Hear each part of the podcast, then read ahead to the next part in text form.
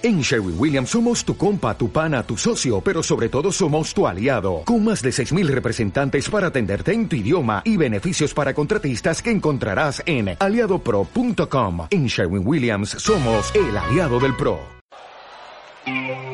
Error del sistema, reiniciando. Temporada 4, programa 5.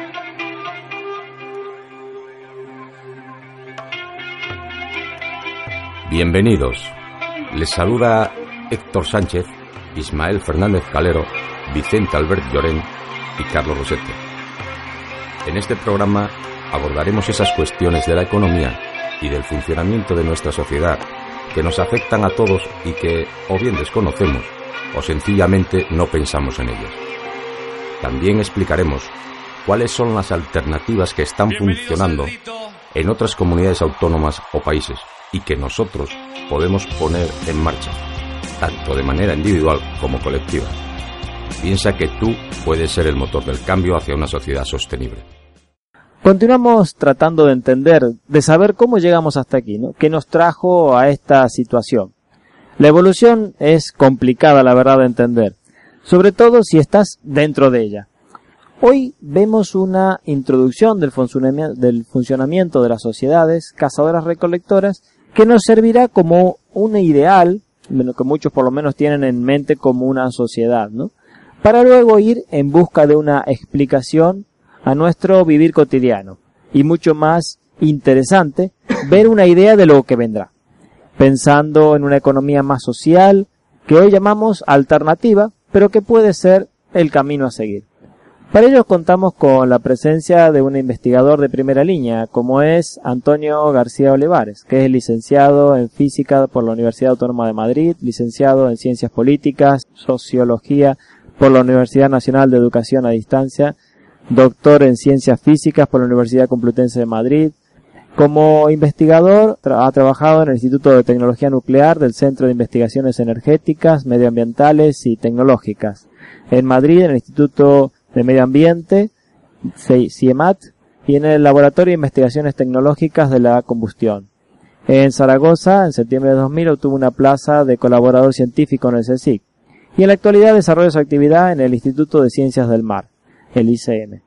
La principal línea de trabajo del doctor García Olivares es el desarrollo de modelos matemáticos de simulación en física, biología y geofísica, en particular modelos de transporte de materiales tóxicos y radiactivos en biosfera.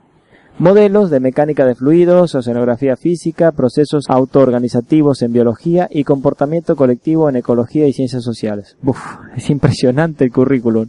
¿Qué tal? ¿Cómo estás? Hola Héctor, encantado de estar con vosotros. Bueno, Vicente, no te salude. ¿Qué tal, Vicente? ¿Qué tal, Vicente? Bueno, estupendo y eh, encantado de estar eh, con Antonio y contigo Héctor y con todos nuestros oyentes, otro programa más. Bueno, muy bien, pues vamos a ver, vemos Antonio que tu curiosidad parece que no tiene límites, ¿no? Has investigado y has estudiado muchísimas ramas de la ciencia. ¿Qué te llevó a elegir, por lo menos vamos a hablar de la última línea de investigación? ¿Te refieres al tema de cambio social? Sí.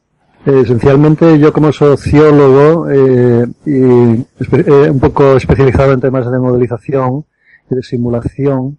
El, el tema de la, eh, de la modelización de la sociedad es uno de los grandes retos, porque se trata de un sistema muy complejo, en el cual intervienen muchos niveles de autoorganización a distintas escalas y en las cuales mm, la FARC tiene un papel fundamental, no se trata de un sistema en absoluto determinista.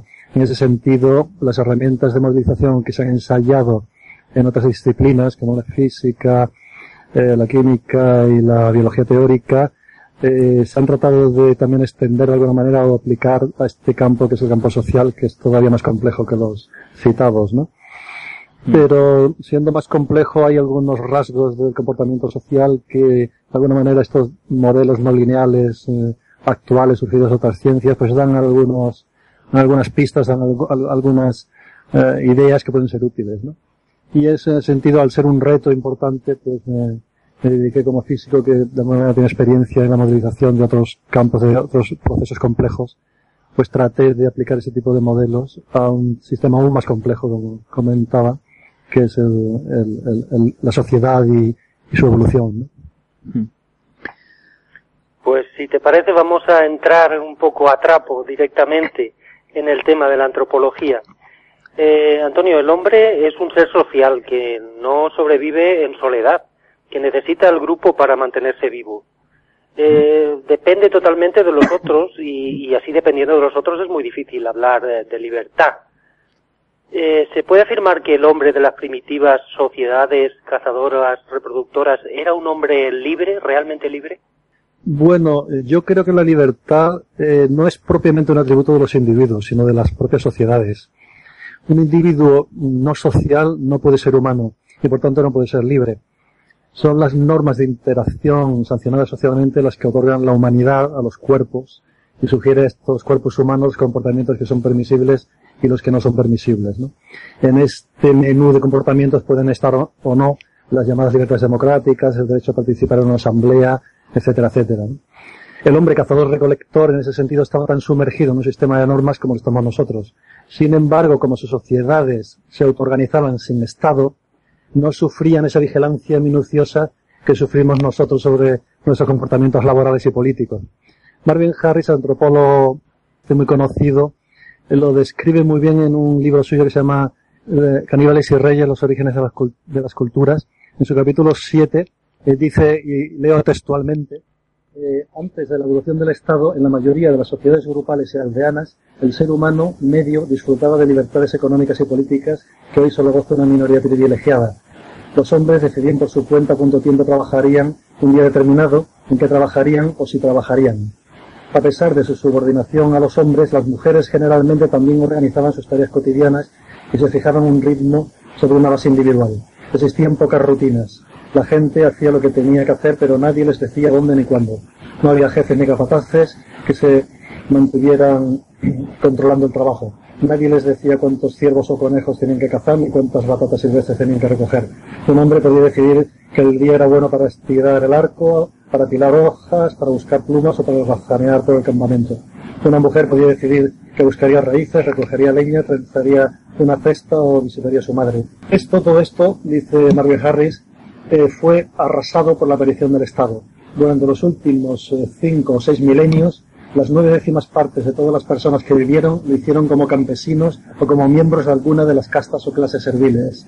Con la aparición del Estado, los hombres comunes que intentaban utilizar la generosidad de la naturaleza tuvieron que conseguir el permiso de otro y pagarlo con impuestos, tributos o con trabajo extra. Fueron despojados de las armas y de las técnicas de la guerra y estas entregadas a soldados especialistas y policías controlados por burócratas, militares, religiosos o civiles. Por primera vez aparecieron sobre la tierra reyes, dictadores, sacerdotes, emperadores, primeros ministros, presidentes, gobernadores, alcaldes, almirantes, jueces, abogados y carceleros, junto con mazmorras, cárceles, penitenciarías y campos de concentración. Y acaba diciendo, bajo la tutela del Estado, los seres humanos aprendieron por primera vez a hacer reverencias, a humillarse, a arrodillarse y a saludar humildemente. La aparición del Estado significó, en muchos sentidos, el descenso del mundo de la libertad al de la esclavitud. Yo creo que este párrafo esencialmente responde un poco a la pregunta que me, que me estabas haciendo, ¿no? Un poco la diferencia sustancial entre lo que es una sociedad de recolectora, que podríamos considerar una sociedad básicamente libre en, lo que es la autoorganización de las propias tareas laborales y políticas, porque es una sociedad vigilada, ¿no? Pues sí, la verdad que yo por lo menos lo entendí. Después aquí como una idea, ¿no? Por parte de lo que dijiste, ¿no? Que las, las sociedades cazadoras recolectoras, eh, en la cooperación parece que era también parte del individuo, era parte de ellos, ¿no? En una primera reflexión, las dos cosas parecen muy importantes para la supervivencia del grupo. Si la cooperación ayuda a la supervivencia del clan, también la competición de algún individuo pretende ser mejor cazador-recolector, más resistente, más astuto, más paciente en la caza, ayuda a la supervivencia global de todos los individuos, pues serán capaces de producir más bienes o adaptarse mejor a los cambios en el medio ambiente. Ambos comportamientos son muy útiles en la supervivencia.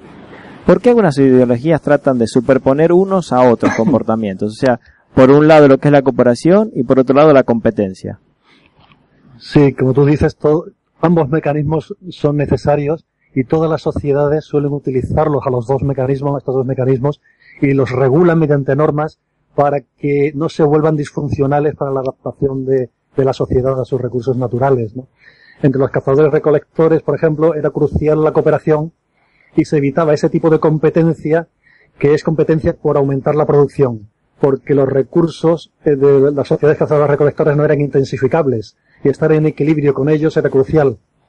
Sin embargo, había otro tipo de, de, competencias. Por ejemplo, los mejores cazadores eran ensalzados y valorados, guiaban a los demás en la caza, pero claro, eso no les otorgaba ningún derecho a reservarse ni mayor cantidad de carne ni mayores derechos políticos. Esta especie como de darwinismo social que los neoliberales actuales intentan presentar como natural al ser humano no deja de ser una ideología muy particular que ha surgido hace muy pocas décadas y que trata como de naturalizar lo que es la competencia capitalista de este modo de producción tan concreto que tenemos, trata de naturalizarlo y de naturalizar también el status quo actual y es una pura ideología que no creo que tenga mucho futuro porque no tiene ninguna base científica ni antropológica.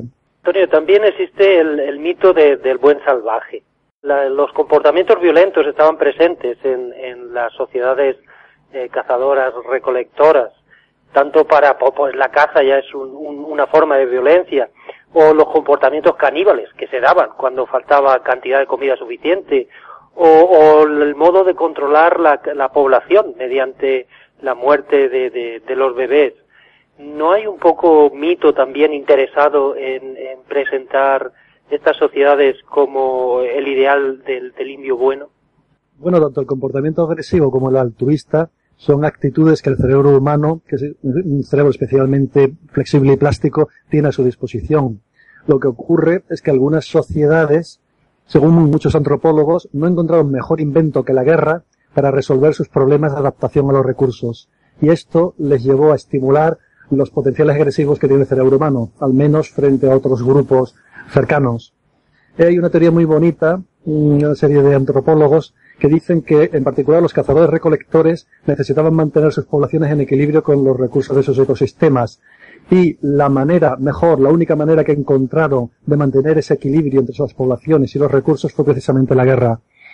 La guerra, según estos antropólogos, la función social que tiene fundamentalmente es el de dispersar a los grupos vecinos para mantener baja la explotación del territorio, ¿eh? de manera que no agotes los recursos, y también la guerra tiene como función, como segunda función social, el que hace disminuir el índice de natalidad de la propia población.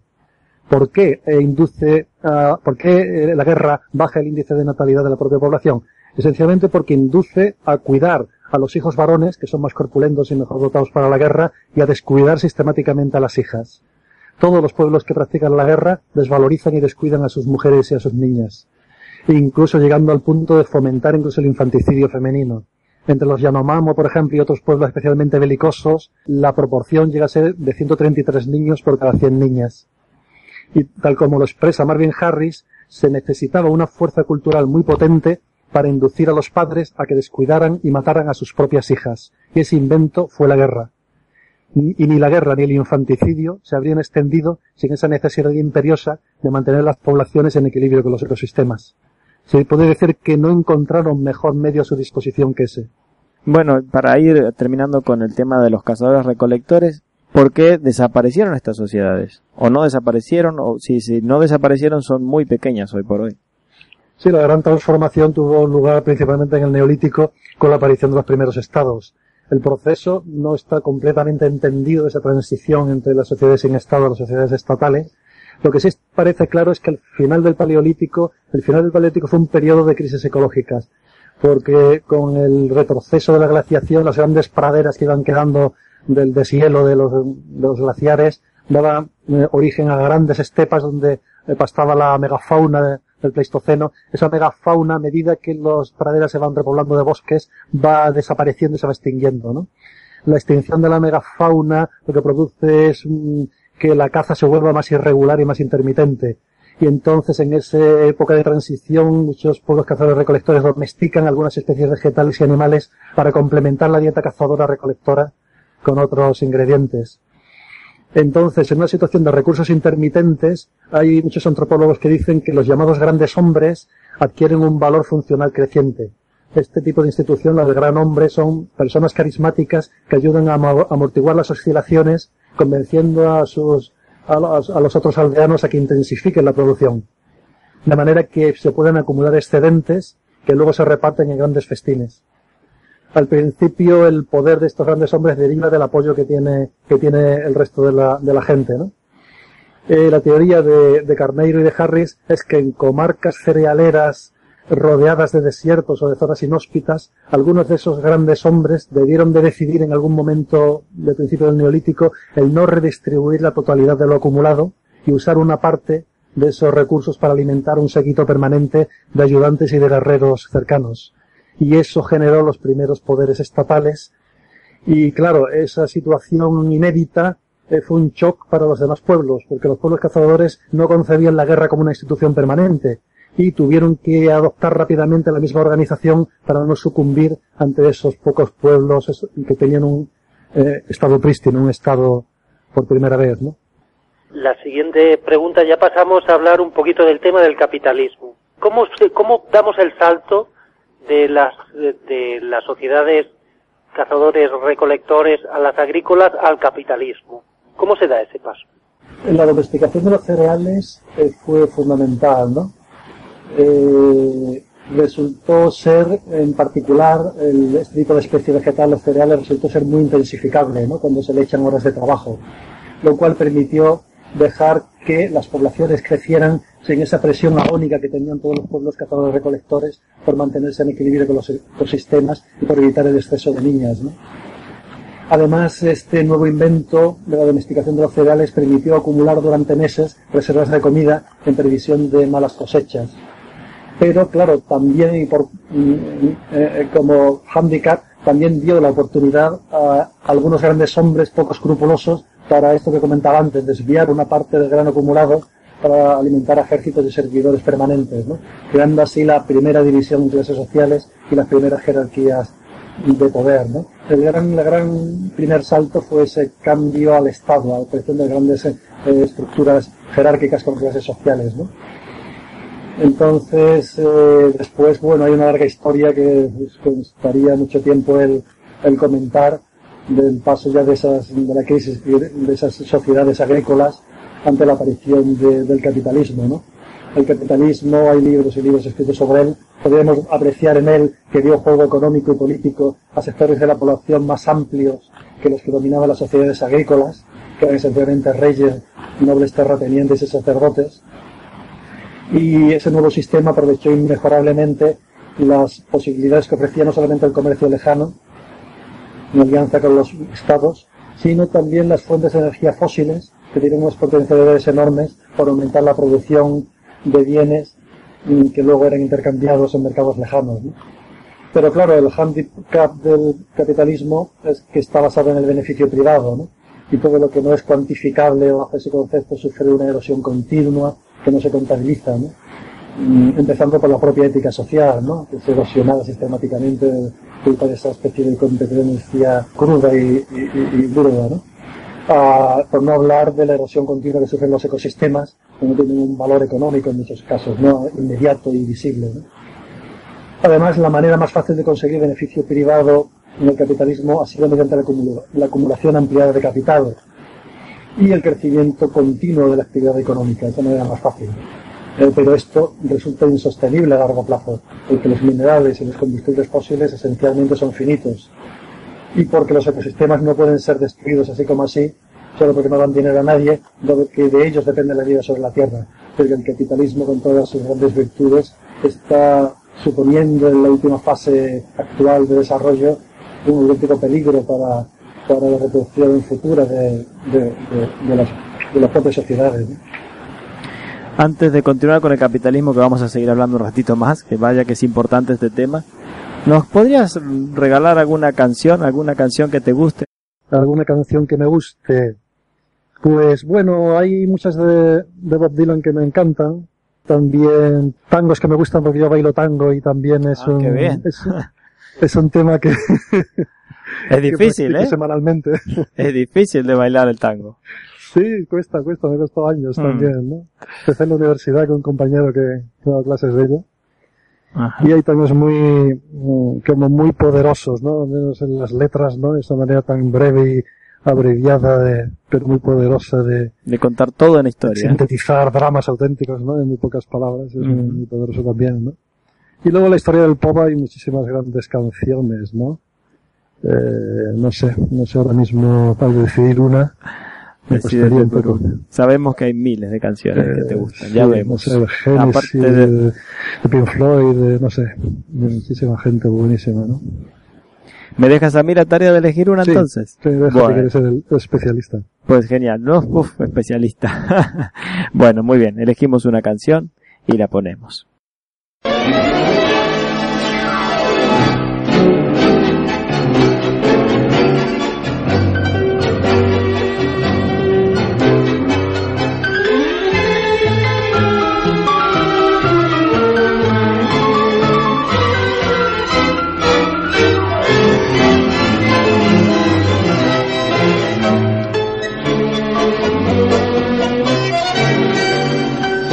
Mundo fue y será una porquería, ya lo sé. En el 510 y en el 2000 también, que siempre ha habido chorros, maquiavelos y estafados, contentos y amargados, valores y doblez, pero que el siglo XX es un despliegue de maldad insolente, ya no hay quien lo niegue. Vivimos revolcados en un merengue y en el mismo lodo, todos manoseados. Hoy resulta que es lo mismo ser derecho que traigo. Ignorante, sabio, chorro, pretencioso, estafador, todo es igual, nada es mejor. Lo mismo un burro que un gran profesor, no hay plaza que va a haber, ni escalafón. Los inmorales nos han igualado, si uno vive en la impostura y otro afana en su ambición. Da lo mismo que sea cura, colchonero, rey de barrio, cara dura o polizón.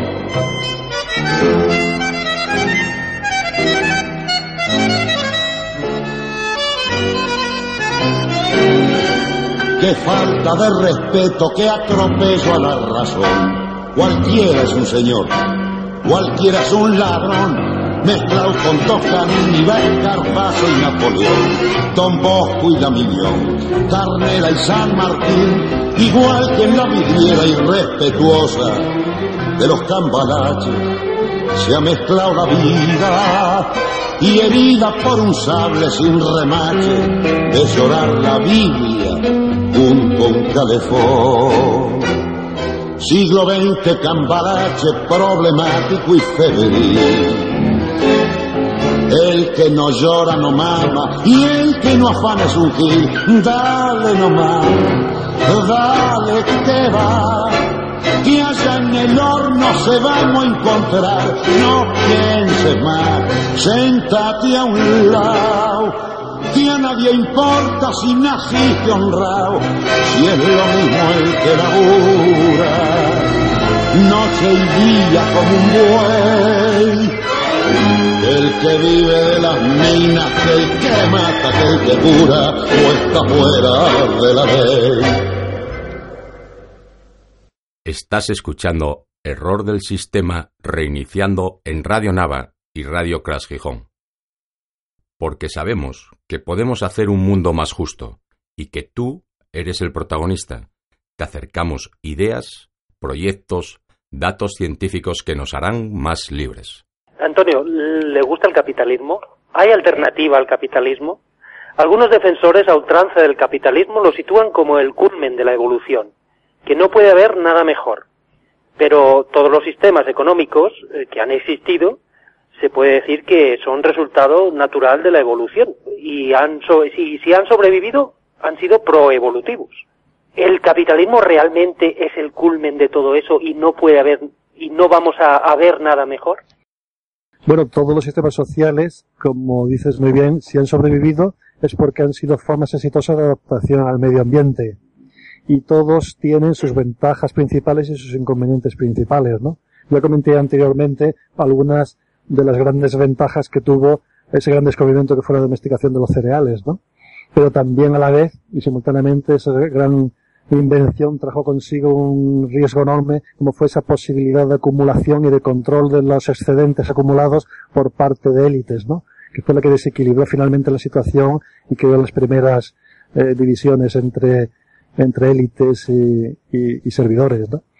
Del capitalismo también podríamos apreciar efectivamente grandes eh, virtudes que incluso las grandes emergencias que ha traído, eh, por ejemplo, pues la, ese aprovechamiento intensivo que tiene de los recursos, incluido la energía, para aumentar la producción de bienes hasta unos niveles que no se han visto nunca, ¿no? Hasta el presente, ¿no? Pero también hemos comentado anteriormente, pues ese, esos inconvenientes enormes que tiene, sobre todo en esta última fase de su desarrollo, como es que está erosionando eh, no solamente las formas éticas habituales de, de, de, reproducción cotidiana de la gente, sino también los propios ecosistemas eh, que en última instancia nos están manteniendo en vida, ¿no?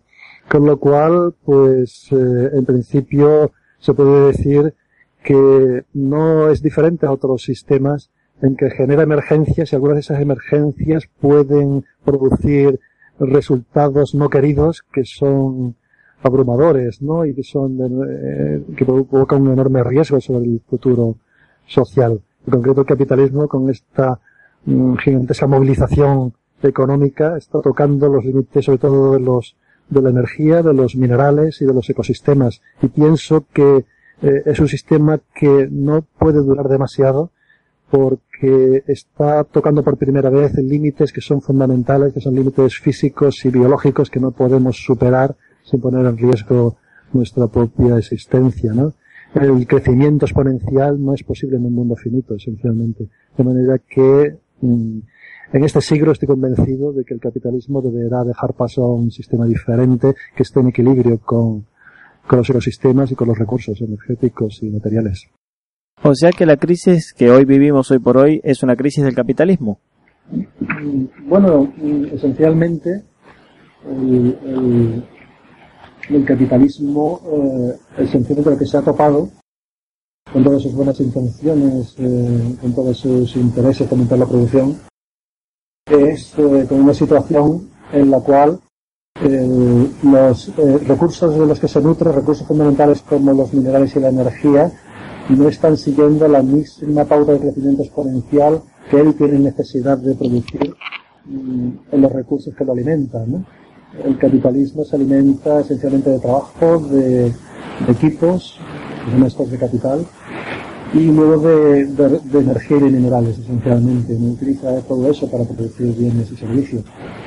Y lo que está ocurriendo con el capitalismo en las últimas décadas es que uno de sus eh, recursos fundamentales, como es la producción energética, la producción de petróleo, por ejemplo, no aumenta desde el año 2005, está en estado de estancamiento en la producción de petróleo desde el año 2005 y probablemente empezará a decrecer en, en uno o dos años de manera que esto uh, va a suponer, pienso, una crisis importante. Los combustibles fósiles en general, el petróleo, el gas y el carbón, son también finitos, al igual que el petróleo, que las estimaciones hablan de que llegarán a su cenit alrededor del año 2028. Y todas las economías industriales modernas son muy dependientes de esos combustibles. En un estudio que publicamos hace poco, mostrábamos que el Producto Interior Bruto de los países desarrollados declinaría en unos pocos años después de que la producción energética llegara a su cenit.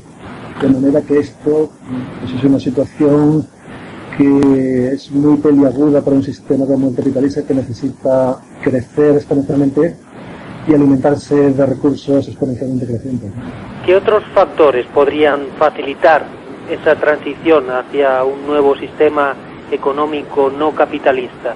¿Y cómo imaginas tú que sería la futura economía que tú has dado en llamar simbiótica en alguno de tus artículos acerca del capitalismo? Bueno, eh, los dos primeros factores que pueden facilitar la transición a un nuevo sistema no capitalista serían el fin del crecimiento y la caída de la tasa de beneficios. Esencialmente, el capitalismo, con el intento de seguir creciendo, cuando se produzca el cenit de los principales combustibles fósiles, probablemente eche mano de las eh, energías renovables, porque otra alternativa de aquí a, a 40 50 años no tenemos a, la vista, técnicamente hablando, ¿no? Sino las energías renovables. Eh, las energías renovables, efectivamente, en un artículo que publicamos hace poco, eh, llegamos a la conclusión de que sí que técnicamente podrían suministrar unos 40 o 50 años una cantidad de energía parecida a la que consumimos ahora a base de eólica, termosolar y hidráulica esencialmente. Pero en primer lugar la economía tendría que electrificarse por completo, cosa que es bastante difícil de hacer, no se ha empezado a hacer.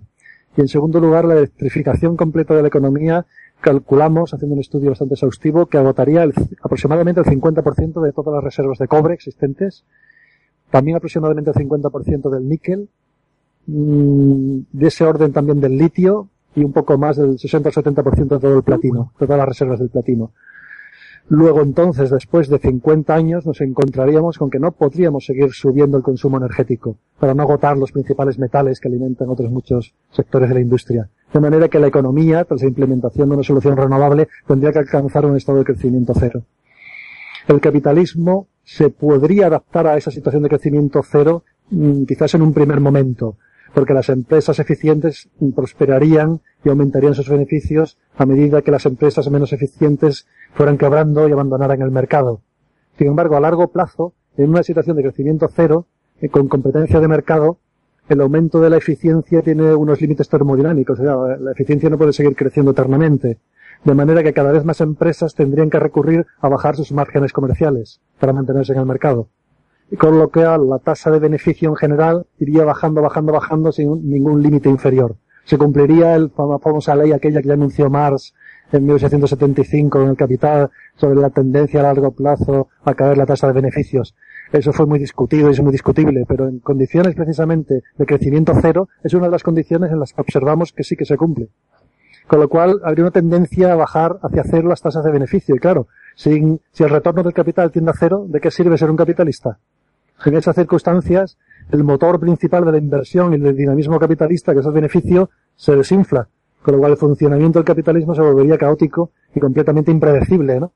Entonces, estas, mm, en tales circunstancias, las grandes empresas, la única solución que tendrían, las empresas poderosas sobre todo, serían tratar de capturar a los estados para salirse de la competencia del mercado y poder imponer precios oligopólicos con el consentimiento del Estado, que es una tendencia que ya se observa hoy en día, apoderarse de los estados y así poder sostener los beneficios, ¿no? Con lo cual el punto políticamente crucial en el futuro será seguramente que la sociedad civil se movilice lo suficiente como para imponer métodos de control democrático directo, que impida una simbiosis creciente entre las castas estatales de, de poder, las castas de políticos profesionales y los grandes capitalistas. ¿no? Si esto se consigue, pienso que esa misma sociedad civil podría forzar una nueva alianza entre la sociedad civil, el Estado y las empresas que promueve una economía capaz de generar prosperidad sin necesidad de crecimiento. Es algo completamente diferente a lo que tenemos, ¿no? Tal economía estaría basada esencialmente en qué? Pues en las cooperativas y en la economía solidaria. ¿Por qué? Pues porque este tipo de actividad económica no está interesada en el beneficio, sino en mantener los salarios de los cooperativistas o los intercambios solidarios. Con lo cual funcionan especialmente bien, están especialmente bien adaptadas en una situación de crecimiento cero y de beneficio cero. Bien, ¿y cómo podría ser esa economía solidaria y esos movimientos afines que no estén interesados en el poder, ¿no? Acabar imponiéndose a la economía capitalista basada en la, en la acumulación, que parece hasta el día de hoy por lo menos mucho más poderosa. ¿Cómo podría esa economía solidaria y los movimientos tomar ese impulso que hace falta? Bueno, como acabo de comentar, eh, esos movimientos de la economía, de la economía solidaria y del cooperativismo es, estarían especialmente bien adaptados a las nuevas circunstancias de crecimiento cero y beneficio cero. Además, en esas circunstancias, el antiguo sistema económico no tendría nada que ofrecer a la sociedad, más que parches provisionales y soluciones improvisadas. El sentimiento general de los poderes políticos, tradicionalmente apoyan al capitalismo porque nos devolverán a las sendas del crecimiento y todas estas historias, el sentimiento general de todos esos políticos será desconcierto completo en esa circunstancia estructural de crecimiento cero y, y bajada de tasas de beneficio y de funcionamiento caótico de, la, de, las, de las, empresas. En contraste a esta situación, los movimientos cooperativos y la economía solidaria y también los movimientos de transición conseguirán mantenerse funcionando, seguirán realizando funciones útiles para la población y seguirán teniendo objetivos muy bien definidos y muy claros. Por tanto, estarán en excelentes condiciones para tratar de establecer alianzas políticas con movimientos ciudadanos que apoyen nuevas formas de progreso y nuevas formas de prosperidad que no se basen en el crecimiento ni en la acumulación ampliada de capital. Con lo cual, bajo una movilización suficiente, pienso que se podría forzar al Estado a aceptar un nuevo pacto social, como alternativa a un capitalismo que habrá dejado de funcionar y que funcionará caóticamente. No, sé, yo no, no veo lo que estés hablando como algo del futuro. Mm, aquí hay alguna cooperativa nueva muy incipiente que está dando un servicio muy interesante. Veo también que las empresas, bueno, multinacionales también tienen realmente serios problemas para llegar a conseguir esos beneficios. O sea, yo no, no veo de lo que estés hablando como algo demasiado futurista. Bueno, actualmente eh, lo que está ocurriendo es que la mayor parte de las castas eh, políticas siguen confiando que no, en que eh, esa dinámica capitalista nos va a devolver antes o después sendas del crecimiento. Siguen confiando en el crecimiento. La situación va a ser muy diferente y el ambiente social va a ser muy diferente cuando se vaya descubriendo que ese crecimiento es imposible, todas las fuentes de energía y de minerales no la acompañan, y por tanto el crecimiento cero se vuelve estructural. Una situación así de crecimiento cero permanente, posiblemente asistamos, seamos testigos de unas movilizaciones como no se han visto, casi no nos podemos imaginar, ¿no? Todo esto del 15M sería casi una broma comparado con lo que puede ser una situación en que la gente se dé cuenta de que no hay esperanza realmente de volver a crecer más. Entonces es cuando pienso que el ambiente social será de tal movilización y además de tal desconcierto también entre las propias élites que ven que no, que no llega el crecimiento nunca, que la situación puede, de alguna manera hay que salir de ella. No podemos estar eternamente en una situación en que no funciona el, sistema y sin hacer caso a las posibles alternativas que, que, hay disponibles, ¿no? Y pienso que una situación como esa es la oportunidad que tienen precisamente estos centros de nucleación que podrían ser estas formas alternativas de economía, estas formas de, de prácticas sociales alternativas, de, de, tratar de aliarse con los movimientos ciudadanos que quieren prosperidad a pesar de que no se crezca, ¿no? Pienso. O sea, la situación del ambiente futuro será mucho de mayor, de mayor agitación que la que tenemos actualmente, que esencialmente se sigue confiando en que el crecimiento volverá, ¿no? Pero estos movimientos de, de un poco de vuelta a pequeñas comunidades, incluso a pequeñas aldeas, pueden dar de comer a una población de 7.000 millones de, habitantes. Hay algunos autores que piensan que tanto el uso de los suelos como del agua como la propia energía está eh, el, grado de desarrollo el que hemos llegado han sobrepasado ya la capacidad de sustentación planetaria, ¿no? Esencialmente se van basando en fertilizantes que son producidos por, por el propio petróleo artificialmente y que, y pero sin embargo hay otros autores que dicen que la agricultura ecológica que se basa en rotaciones eh, tradicionales de los cultivos y en abonos naturales y no abonos artificiales, inicialmente tendría un rendimiento de un 20% menor, pero luego a largo plazo tendería a aumentar sus rendimientos hasta un punto mm, que sería muy cercano a los rendimientos que llega a tener la, agricultura eh, basada en, fertilizantes artificiales. Entonces todo eso todavía hay que investigarlo mucho más porque no está claro hasta qué punto, qué, cuál sería la bajada de rendimiento de los, de los, eh, de, los cultivos eh, ante la, eh, la, no posibilidad de utilizar fertilizantes artificiales, ¿no? Pero quizás si no 9.000 millones, quizás 7.000 millones, 5.000 millones de personas, a lo mejor, con suerte, podremos conseguir eh, mantener. en último extremo, si no es posible, siempre que haga una transición suave a base de tratar de disminuir los índices de natalidad, de natalidad de las poblaciones de manera controlada. No necesariamente tenemos que pasar por un colapso súbito si lo hacemos de una manera inteligente. ¿no? Podemos tratar de influir, si vemos que no es posible, en las tasas de natalidad para que las poblaciones vayan bajando suavemente ¿no? hacia un estado estacionario que sea sustentable. ¿no? Entonces, claro, pues el futuro esencialmente está por ver. Habría que, que tratar de ver qué tipo de economía estacionaria es capaz de soportar los suelos, eh, los acuíferos y las energías renovables, exactamente, ¿no? Posiblemente la futura sociedad sería una sociedad estacionaria y tendríamos que aprender a vivir consumiendo ese flujo estacionario de energía y de recursos con, con poblaciones estables y posiblemente produciendo un poco menos de energía que lo que estamos eh, produciendo actualmente a partir pues, de energías muy distribuidas y también de algunas energías concentradas en grandes centrales, sobre todo para alimentar a las grandes industrias. Se decía Antonio que hay esperanza. Por tus palabras, creo que hay esperanza.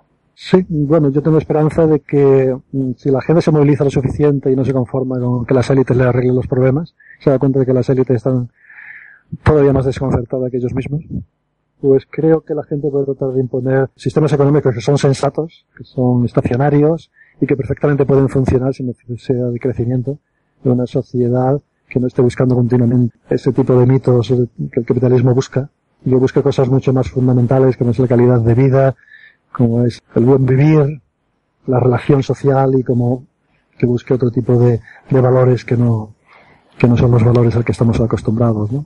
Nos quedan pocos minutos, pero hace poco leía también a gente que está diciendo de que, hablando por lo menos de, de, la pobreza, de volver a, volver a tener una pobreza con dignidad y tal, y la verdad me molesta un poco, porque las definiciones de las palabras que tenemos hoy por hoy están un poco, no sé, cambiando el significado real, ¿no? Yo no, no creo que haga falta ser pobre para vivir mejor.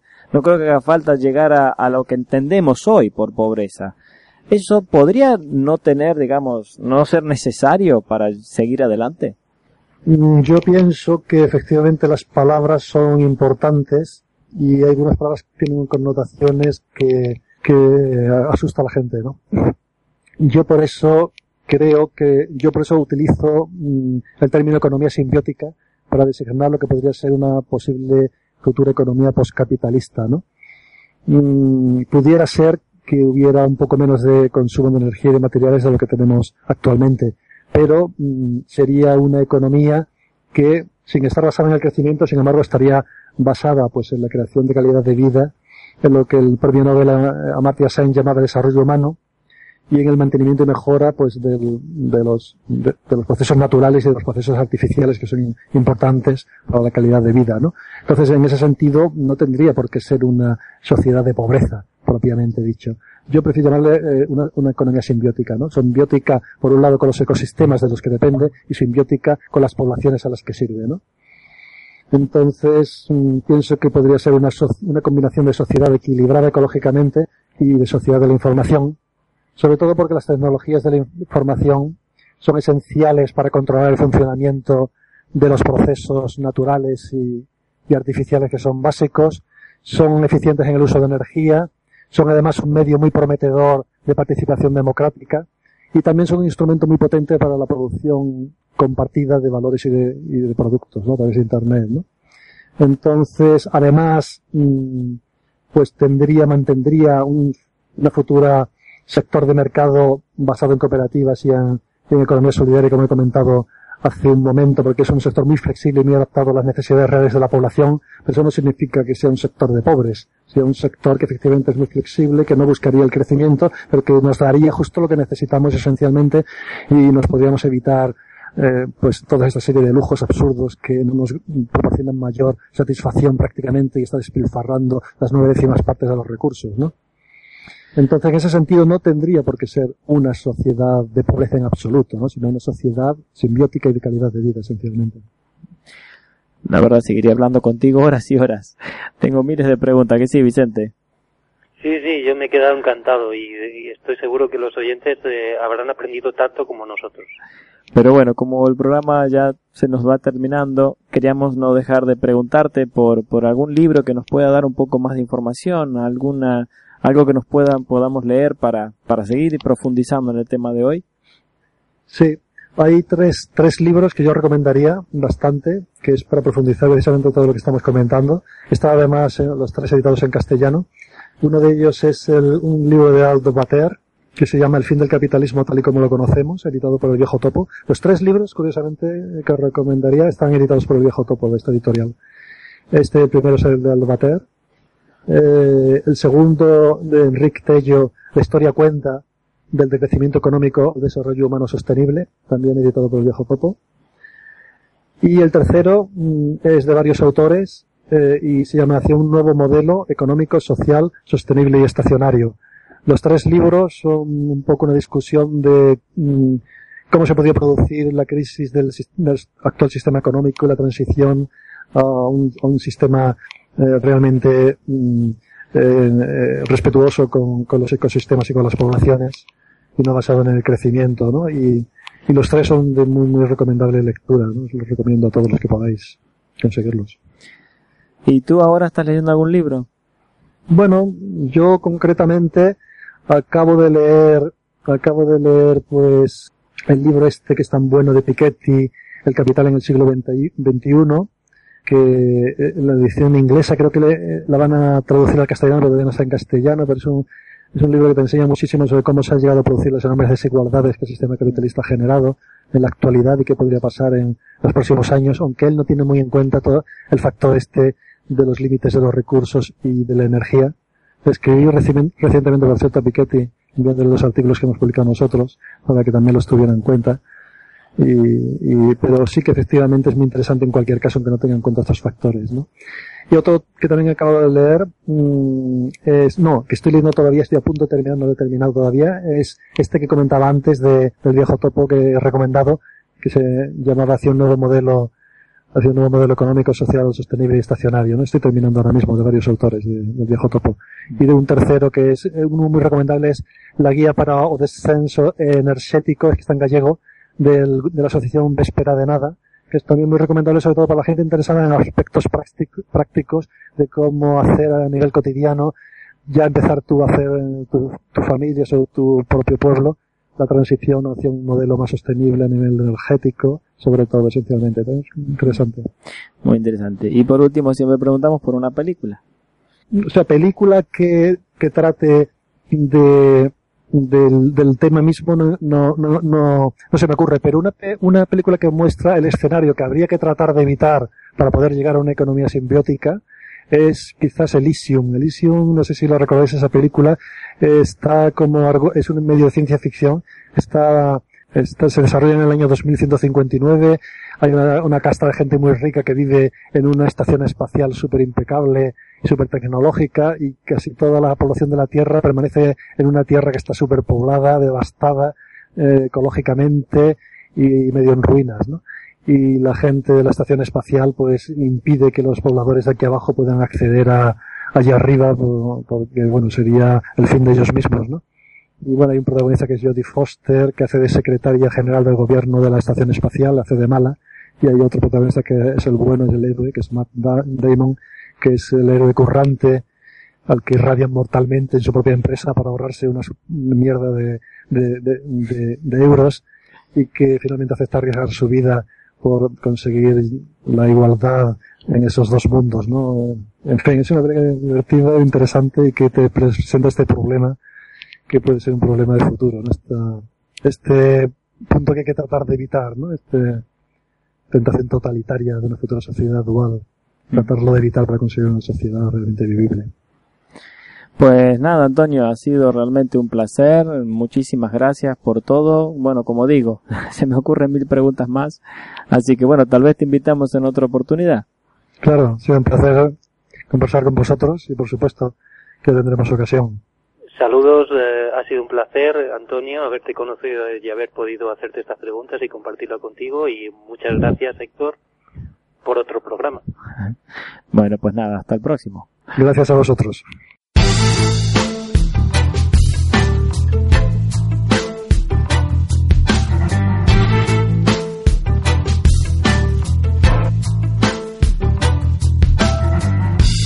Yo soy tan solo uno de los dos polos de esta historia la mitad. Ahora, Ismael desmontando el sistema. Bienvenidos a este espacio Desmontando el Sistema. Eh, hace poco he estado mirando mm, el estudio de una consultora francesa, Viseo, que ha realizado un estudio sobre eh, servicio de atención al cliente en 2014, utilizando una base de más de mil personas para hacer esta, esta encuesta.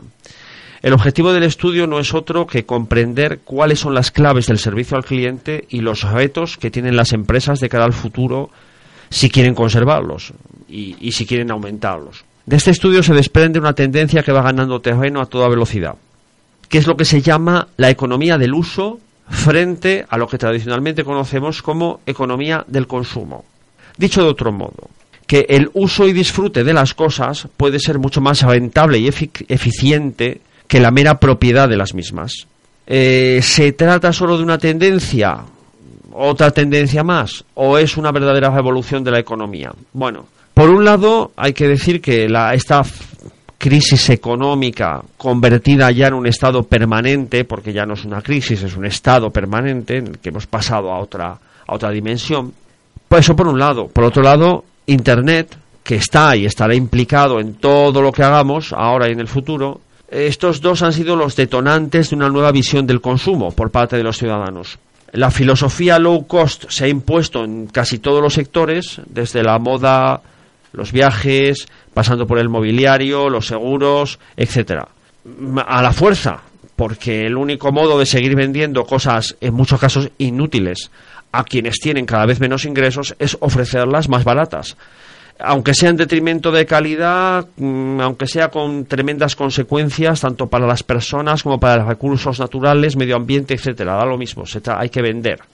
También a nivel de servicios nos hemos vuelto los ciudadanos, los consumidores, nos hemos vuelto más exigentes y hemos comprendido que a veces es mejor disfrutar del uso ilimitado de algo en lugar de poseerlo. Así, por ejemplo, es lo que ha pasado con los CDs. ¿Por qué compras un CD si al final eh, se puede acceder a toda una playlist eh, a través de otros, de otros medios y disfrutar de ellos sin poseer nada en concreto. El consumo está claro y según este estudio, mm, el consumo genera cada vez menos satisfacción. Es decir, que comprar por comprar y poseer por poseer ya no resulta tan excitante ni resulta tan satisfactorio. Mm, si los coches que poseemos y financiamos pasan el 90% del tiempo en el parking, ¿por qué no alquilar el coche que necesitamos cuando lo necesitamos? Por ejemplo, una comunidad de vecinos podría contratar un servicio de leasing con una empresa de alquiler de vehículos para que cada vecino pudiera alquilar el coche que necesite, pues según la ocasión. Un Smart para andar por la ciudad, una furgoneta para irse de compras a Ikea y un 4x4 para subir al monte, por ejemplo. Este mismo estudio que mencionaba al principio revela que la gente es cada vez menos fiel a las marcas, porque al fin y al cabo todos los productos son muy parecidos, por no decir iguales, y la oferta es tan amplia que ya resulta casi imposible encontrar dónde está la diferenciación entre unos y otros si es que la hay. Sin embargo, eh, sí que eh, cada vez necesitamos y exigimos buenos servicios. Todos nos peleamos diariamente con servicios de atención al cliente de telefonía, de gas, electricidad, de tecnología, etcétera, etcétera y sabemos lo difícil que es acceder a ellos de manera fácil y rápida o eh, la casi imposibilidad de hacerse escuchar por las grandes empresas y por las no tan grandes. Por eso la economía de uso que se basa en usar y disfrutar las cosas cuando se necesitan puede resultar mucho más interesante que comprarlo todo para después tirarlo y para después tener que volver a comprarlo.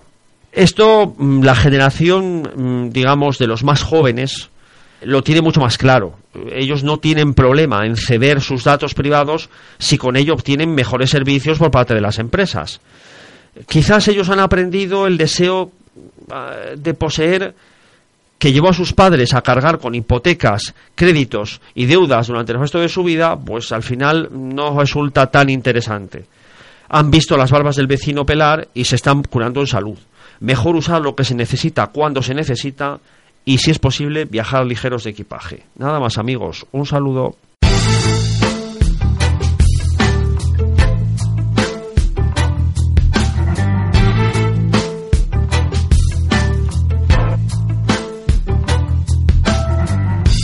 Yo soy tan solo uno de los dos polos de esta historia la mitad.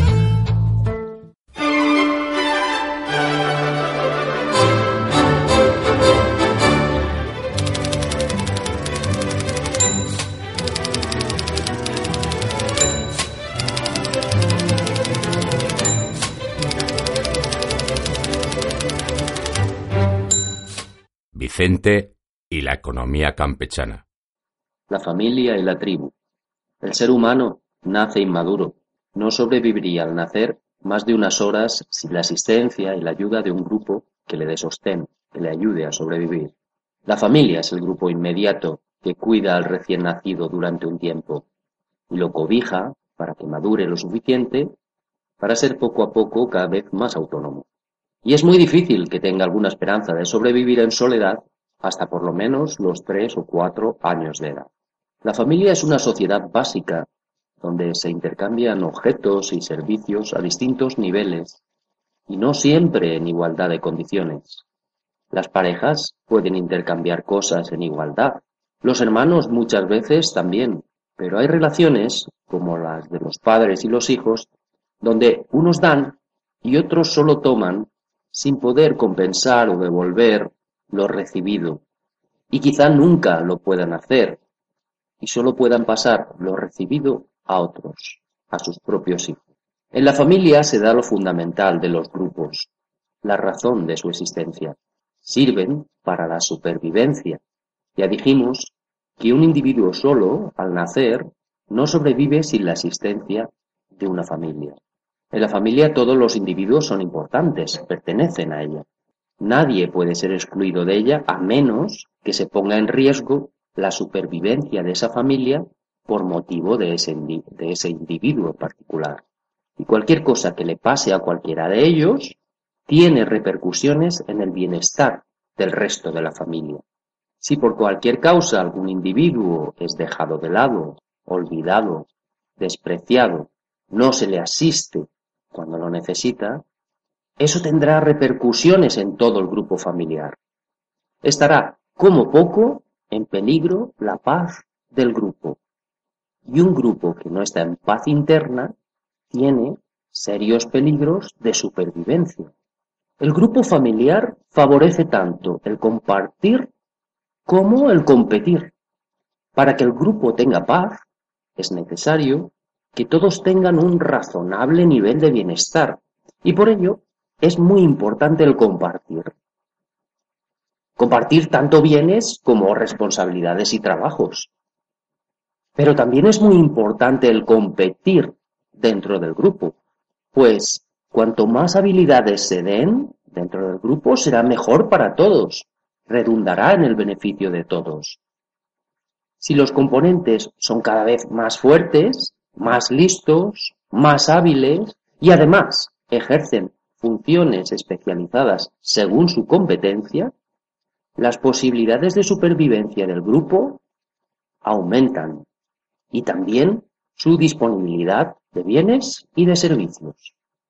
El siguiente nivel de organización grupal es la tribu, que la vamos a definir de manera muy sencilla, como la agrupación de varias familias que de esta manera aumentan su posibilidad de supervivencia y de intercambio de servicios, deberes y bienes, de tal modo que son así más ricos y están mejor adaptados al medio.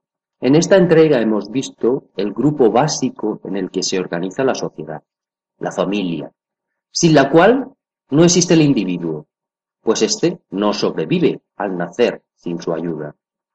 En la familia se dan las formas básicas de intercambio de bienes, de servicios y de deberes.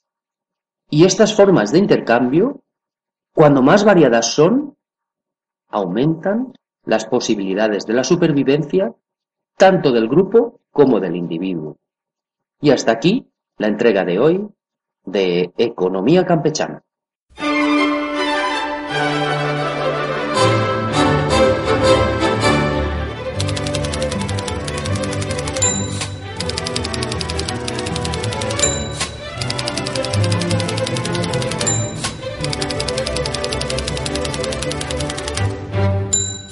Para terminar, les animamos a participar, opinar, preguntar a ser parte activa del cambio.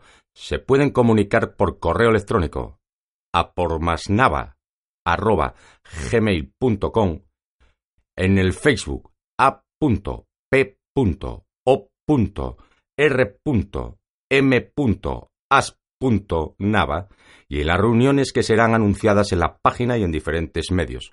Pueden escuchar este programa y los anteriores en nuestra radio, Radio Nava, en Radio Crash o en otras radios amigas, o en www.ivox.com escribiendo en el buscador error del sistema reiniciando. Hasta el próximo programa.